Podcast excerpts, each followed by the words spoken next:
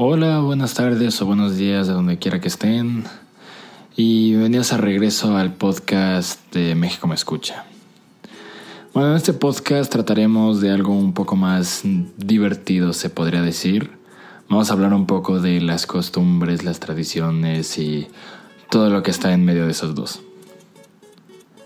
Bueno, yo creo personalmente que las costumbres y las tradiciones son algo que es muy importante, ¿no? En la sociedad de hoy de México. Es algo que realmente nos ha formado, ha sido parte de nuestra cultura desde, bueno, desde tiempos de antaño, se podría decir.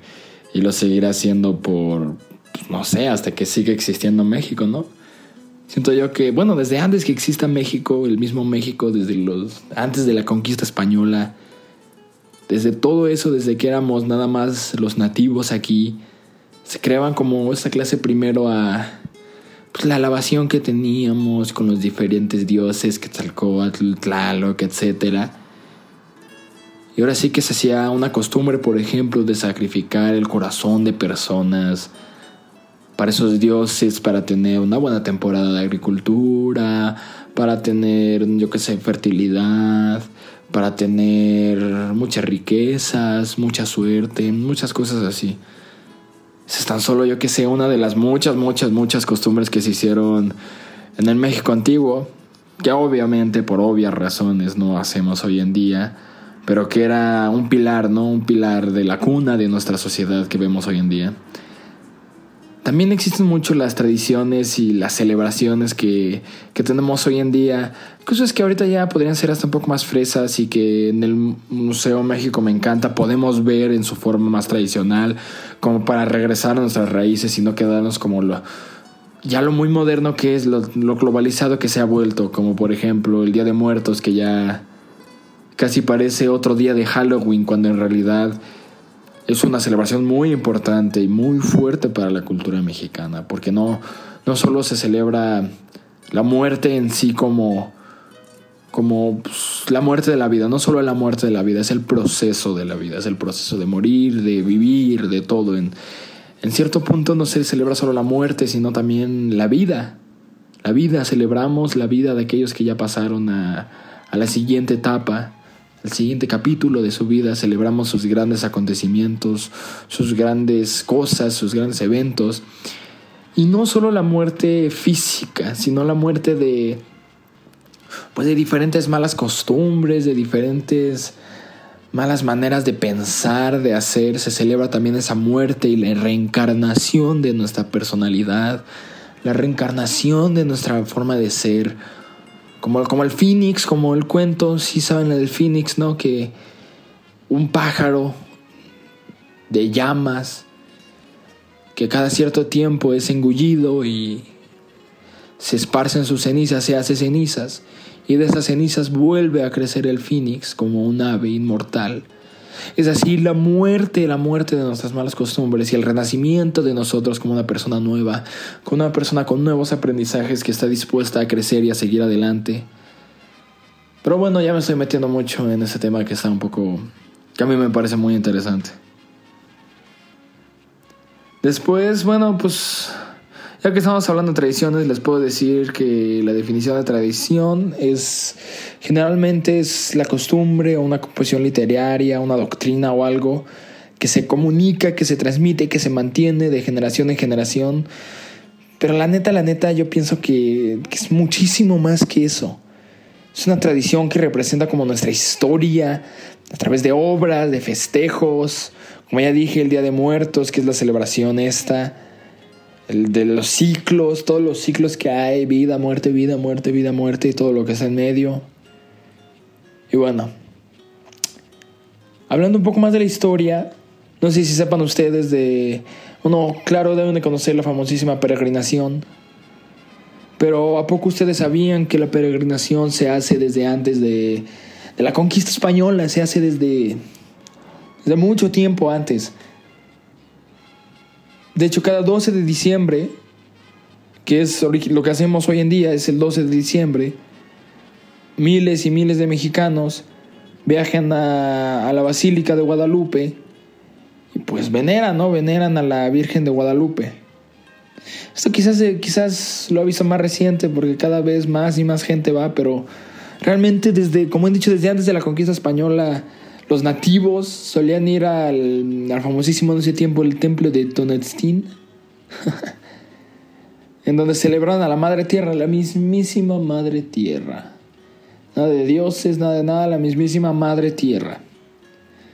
Ese es solo un ejemplo de cómo hemos preservado nosotros como mexicanos las tradiciones que nos conforman y al paso de los años las hemos adaptado, las hemos transformado algo que yo que sé, que entra más como a nuestras creencias actuales, porque antes el catolicismo y todo eso realmente no, pues no, no existía, no existía el catolicismo en los mexicanos nativos, no habían esas ideologías, había una misma ideología, y ahorita mismo hay muchas ideologías, pero realmente lo que más predomina en la sociedad mexicana hoy en día es pues, el catolicismo, ¿no? Pues, Diosito, Jesús, la Virgencita, los ángeles, todo.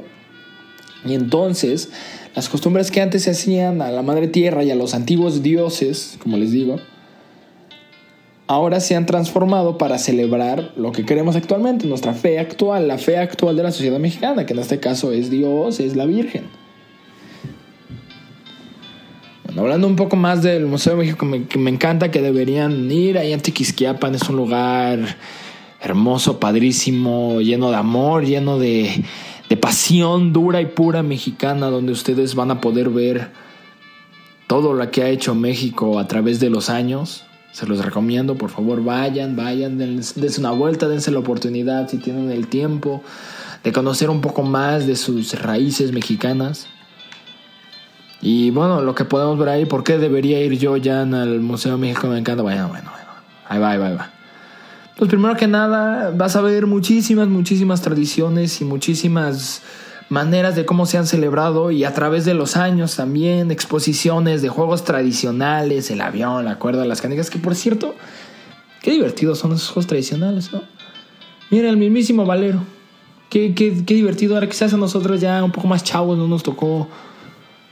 Pues no nos tocó jugar con esas cosas, pero... Pero recuerdo ir yo a, un mercado allá en, Oaxaca, por ahí. Encontré un valero y mi, mi, jefe, bien, bien acelerado, bien emocionado, me decía: No, presta para acá, chamaco. Usted no sabe qué está haciendo. Y ay, si usted tan bueno, no, yo estoy en mi juventud, yo, yo todo lo hago bien, no Superman. Y una y otra y otra y otra, y no fallaba, y no fallaba, y no fallaba, y no fallaba. Y yo decía, wow, wow. Como una cosa tan simple que es una cuerda atada a dos piezas de madera puede ser tan divertida, ¿no? Y viene desde muchísimo antes, desde cómo los mexicanos somos tan simples y podemos hacer artefactos para entretenernos, ¿no? Somos tan entretenidos. Siento yo que los mexicanos somos muy fáciles de entretener.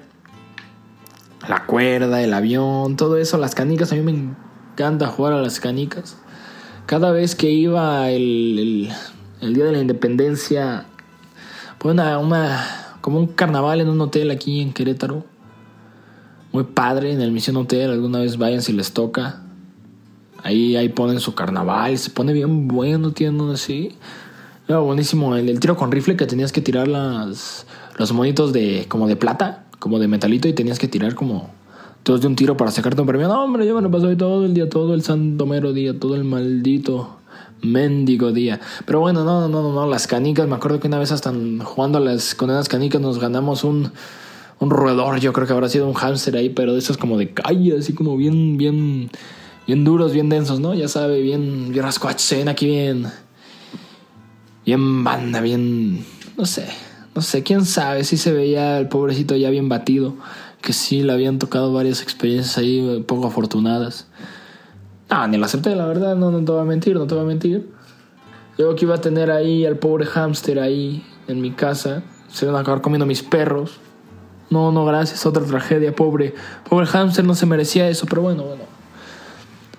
En fin, lo que quiero decir es lo divertido que somos los mexicanos, lo divertido que es la cultura mexicana y lo bonito que es. Realmente es hermosa, realmente tiene un efecto que nos mantiene vivos, que a través de todo lo que está pasando, de la unificación de culturas y todo, nos ha mantenido como una misma sociedad mexicana.